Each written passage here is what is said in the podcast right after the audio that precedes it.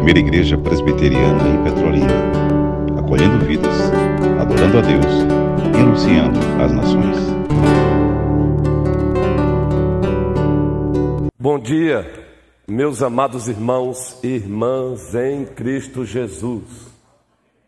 Lado a lado, trabalhando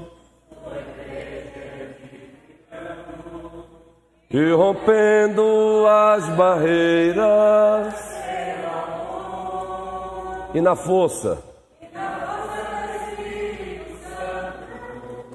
Nós proclamamos aqui o que? Que pagaremos o preço de sermos um só.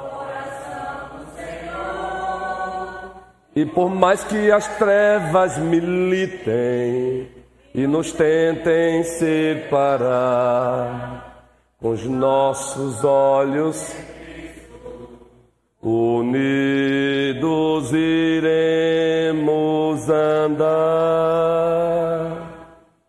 Unidos iremos. Amém amém e amém. Meus irmãos e minhas irmãs em Cristo Jesus, diferentes somos para o nosso bem, em virtude da diversidade de dons. Lembram do tema? Há oito dias, às 18 horas, aqui estivemos pregando expositivamente esse tema. Diferentes somos para o nosso bem, em virtude da diversidade de dons. Esse tema você encontra justamente no capítulo 4 da carta de Deus aos Efésios, até o versículo 16.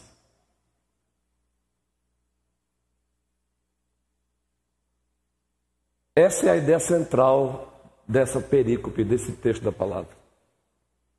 Enquanto que do primeiro versículo ao versículo 6, o apóstolo Paulo nos conclama a andarmos na unidade.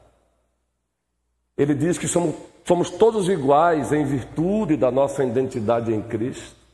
Do, 17, do 7 ao 16, ele diz: somos todos diferentes em virtude da diversidade dos dons. Então, ele nos conclama a andarmos nessa diversidade que é encontrada dentro da unidade. Por isso o tema diferentes para o nosso bem, em virtude da diversidade de dons. E com o propósito didático de elucidar, esclarecer esse tema com base no texto citado, nós destacamos sete pontos. O primeiro, cada um dos membros da igreja recebeu dons. Cada um dos membros da igreja recebeu dons. Logo no versículo 7, o apóstolo Paulo, ele diz isso. E a graça foi concedida a cada um. E a graça foi concedida a cada um. Essa graça aí, como dissemos aqui há oito dias, não é a graça salvadora, não é a graça salvífica, é a graça capacitadora é a graça carismatológica, é a graça que capacita os cristãos, que concede dons aos cristãos. Então, logo no primeiro versículo, na primeira parte, Thaís Angélica, nós temos essa verdade carismatológica da igreja. Cada um dos membros da igreja recebeu dons. A segunda verdade que destacamos aqui há oito dias, também extraída do texto, apenas numa linguagem contextualizada, dinamizada, é que cada um dos membros da igreja recebeu dons do Messias Rei vitorioso. Cada um dos membros da igreja recebeu dons do Messias Rei vitorioso. E é isso que Paulo mostra do versículo 8 ao versículo 10, pulando assim algumas partes. Por isso diz, quando ele subiu às alturas, levou o cativo e concedeu dons aos homens. Quem foi que subiu às alturas? Estado de exaltação. Jesus Cristo.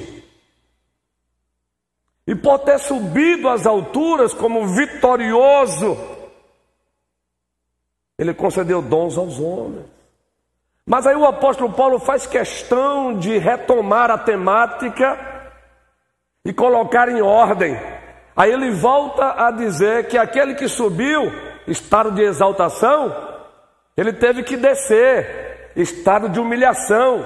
Versículo 9. Ora, o que quer dizer ele subiu? Aqui é a ascensão, senão que também havia descido a partir da encarnação até as regiões inferiores da terra. E aqui os comentaristas, alguns se prendem apenas à encarnação, outros vão além. Regiões inferiores da terra, o sepultamento. Coisa linda até as regiões inferiores da terra. Isso aqui é estado de humilhação dele. Aí ele vai fechar. Aquele que desceu é também o mesmo que subiu acima de todos os céus para encher todas as coisas. Isso é maravilhoso. Para encher todas as coisas. Então, cada um dos membros da igreja recebeu dons do Messias Rei vitorioso. Isso é importante relembrar isso. Porque ele vai pedir conta dos dons que ele concedeu a você. Porque estamos na era de cristãos que, sem perceberem, estão, usurpando o lugar que é só dele. Como assim, pastor? Quando é que um cristão tenta usurpar o, o, o lugar dele, do Messias rei vitorioso? Quando ele ousa dizer que ele faz a obra quando ele quer, se ele, ele só faz a obra quando ele quer, se ele quiser, e não tem que prestar conta a ninguém. Esse aí já usurpou, no mínimo tentou usurpar o lugar que é do rei. Porque cada um dos membros da igreja recebeu o dom do Messias Rei vitorioso.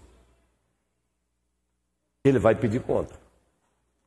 Segunda carta aos Coríntios 5,10 diz que todos nós compareceremos diante do tribunal de Cristo. Terceiro ponto que nós destacamos do sermão que aqui pregamos oito dias, também extraído desse texto, e aqui voltando para o versículo 7, é que cada um dos membros da igreja recebeu os dons que o Messias Reis quis dar. Não fomos nós que escolhemos os dons, ele decidiu nos dar os dons que ele quis. Isso também é muito importante, gente. Voltemos para o versículo 7, a parte B. Para entendermos a parte B, vamos ler a parte A também. E a graça foi concedida a cada um de nós, segundo a medida do dom de Cristo, segundo a sabedoria perfeita de Cristo, segundo a soberania de Cristo, segundo o desígnio de Cristo. Cada um dos membros da igreja recebeu dons, os dons que o Messias Rei vitorioso quis dar. Alguém aqui ousa dizer que é mais sábio do que ele? Se Ele te concedeu o dom de socorro, ora, exerça com alegria esse dom de socorro, pois Ele quis dar a você o dom de socorro. Ele concedeu a você o dom de presidir, exerça com prazer o dom de presidir, porque Ele quis dar a você o dom de presidir. Ele concedeu a você o dom do ensino, da fala, do discurso, exerça com satisfação. Ele concedeu a você esse dom. Ele te levantou para ser aquela mulher ou aquele homem da intercessão. Todos devemos interceder. Mas nós sabemos que ele, na vida de alguns, ele intensifica isso. Exerça isso com prazer. Cada um dos membros da igreja recebeu os dons que o Messias Reis, rei, quis dar. Lembram porque Paulo, na primeira carta aos Coríntios, capítulo 12, ele dialoga com a igreja, fazendo assim metáforas, usando símiles, comparações. A primeira clássica é que ele descreve a igreja como corpo. Em seguida diz que o corpo é um só. Em seguida diz que nesse corpo existem muitos membros. E em seguida ele vai dizer que cada membro tem uma função. E depois de dizer isso, ele faz como que uma demonstração também ilustrativa, dizendo, e aqui uma paráfrase, sem ser na ordem que se encontra no texto. Porque eu não sou olho, eu não sou do corpo. Tinha membro no primeiro século com esse comportamento. E é por isso que Paulo diz: porque você não é olho, você ousa dizer que não é do corpo? Porque você não é mão, você ousa dizer que não é do corpo? Gente, isso já no primeiro século não é diferente hoje não. Aqui e acolá encontramos crentes assim. Ovelha do Senhor, temos que apacentá-las, orientá-las, mas ousando dizer que não vai fazer nada mais em prol do corpo, porque quer, ser, quer fazer papel de olho sem ter, e Deus chamou para fazer o papel de mão. E porque não pode fazer o papel de olho e não quer fazer o papel de mão, ousa dizer que não é do corpo. Estamos na, na era do, do, do, dos cristãos que acham que estão fazendo um favor a ele por estar na igreja. Não, querido. Nós somos os, favora, os favorecidos por ele por estarmos na igreja. Não estamos fazendo nenhum favor a Ele, não. Ele não precisa de nada e de ninguém. Nós precisamos dele. Tem muitos cristãos por, aí, por esse mundo afora, cheio de empáfia, porque não entenderam isso. Inclusive, até nós, pastores, precisamos tomar cuidado. Porque nós, ele não precisa de nós, mas aprove a ele nos usar, meu irmão. Aprove a ele. Quarto lugar, ainda extraída do texto. Cada um dos membros da igreja recebeu os dons para a edificação do todo, para a edificação da igreja. Vejam Efésios capítulo 4 aí, meus amados irmãos e irmãs, o versículo 12, primeiro, com vistas ao aperfeiçoamento dos santos, para o desempenho do seu serviço para a edificação do corpo de Cristo. A última parte do versículo 12, para a edificação do corpo de Cristo. Cada um dos membros da igreja recebeu dons para a edificação do corpo de Cristo. Então atentem, a edificação do corpo de Cristo não é responsabilidade apenas do ministro da palavra. O ministro da palavra tem que procurar saber se ele tem cumprido o papel dele, o dever dele, exercido o dom dele. Mas o ministro da palavra não foi levantado por Cristo para ser terceirizado por outros membros da igreja. Os outros membros da igreja têm que exercer os seus dons em benefício do corpo de Cristo. Corpo de Cristo. Agora, adiante para o versículo 16, ainda reforçando isso. Paulo agora volta a falar mais uma vez dos membros e diz: De quem todo o corpo, bem ajustado e consolidado pelo auxílio de todas juntas, segundo a justa cooperação, como eu gosto dessa palavra, segundo a justa cooperação de cada parte, efetua o seu próprio crescimento para a edificação de si mesmo em amor. Cada um dos membros da igreja recebeu dons para a edificação do corpo da igreja. Significa, como implicação, que se o corpo não está, está tendo falha na sua edificação, no seu aumento, e ele olha com perfeição, e ele vê que a falha é porque você não está exercendo o dom que ele te deu, ele vai pegar você pelo colarinho.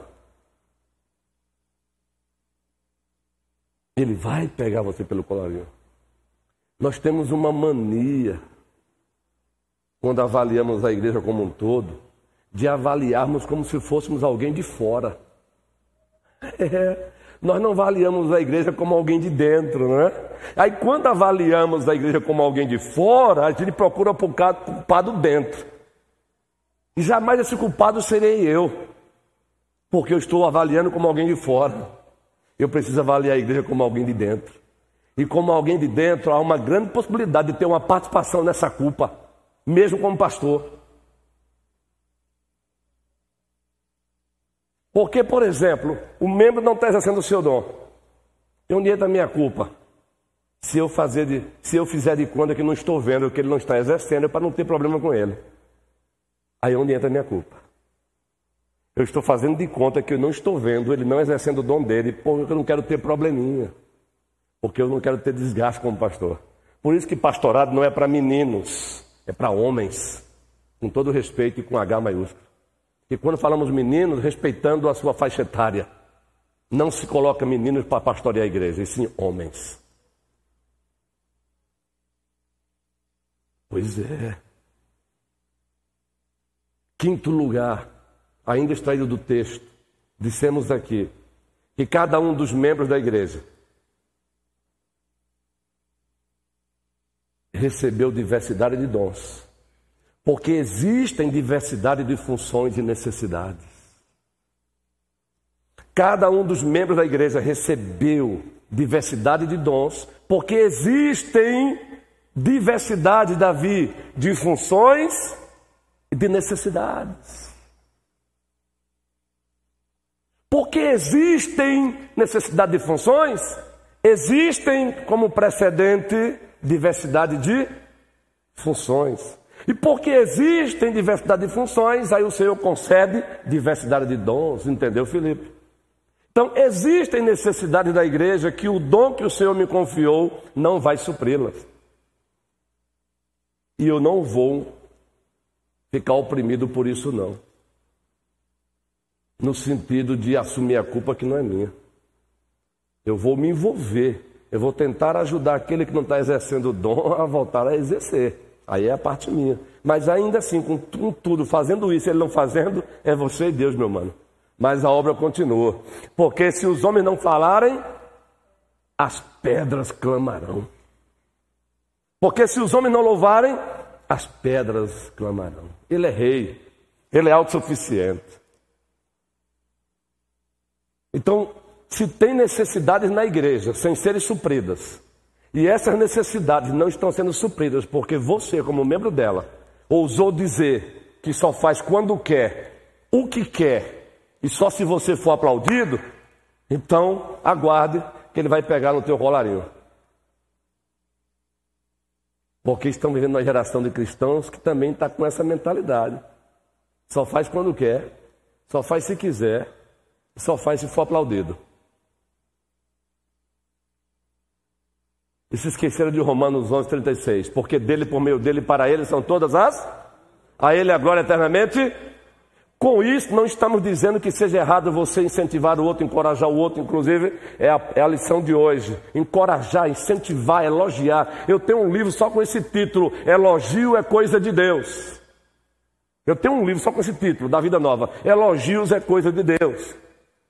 Inclusive, você elogiar com legitimidade, você incentiva, você encoraja. Só que eu não posso condicionar o ministério que o Senhor me deu a elogios. Se ele vier, bem. Se não vier, eu já tenho o principal elogio, o dele. E eu já tenho a principal motivação, ele. Entende a diferença? Sexto lugar, cada um dos membros da igreja recebeu dons para que todos trabalhem, para que todos sirvam. Mais uma vez citando Efésios 4,16. O que é que diz o texto aí? Ainda o versículo 12, novamente repetindo o versículo 16. Vejam, os pastores são levantados para quê? Para treinar os cristãos. Uma vez treinados, Paulo diz, com vistas ao aperfeiçoamento dos santos, treinamento deles para o desempenho do seu serviço, para a edificação do corpo de Cristo. É para o serviço de todos. Versículo 16: de quem todo o corpo bem ajustado e consolidado pelo auxílio de todas as juntas, todas, segundo a justa cooperação de cada parte, efetua o seu próprio crescimento para a edificação de si mesmo em amor. Todo, cada, cada, todo. Preste bem atenção nesses trocadilhos que o apóstolo Paulo ele gosta de fazer. O todo, cada, cada, o todo. Cada membro da igreja, cada um dos membros da igreja recebeu dons para que todos trabalhem. O Senhor não quer que você faça o trabalho que Ele chamou um presbítero para fazer. Ele quer que você faça o trabalho que Ele chamou você para fazer. Ele não quer que você faça o trabalho que Ele chamou um diácono, um oficial da igreja para fazer. Ele quer que você faça o trabalho que Ele chamou você para fazer. E como diz uma parte de uma canção de Armando Filho, não há inúteis na casa do Pai, nós somos todos especiais. E não há mesmo não. Não há inúteis na casa do Pai. Aqui a Pulé eu escuto algumas pessoas se pegando carona com a ciência, aqui queremos deixar bem claro que a ciência não é do diabo, é de Deus, mas se esquece que ela, tá, ela é limitada, ela está ainda em processo de descobrimento, dizendo que alguns órgãos do nosso corpo não têm validade nenhuma, não acreditem. Eles que ainda não descobriram a validade, Deus não erra. Quem é que já ouviu isso? Ó, oh, a glândula tal é sem importância. Ó, oh, os cabelinhos no nariz não tem, tem tudo. Deus não erra.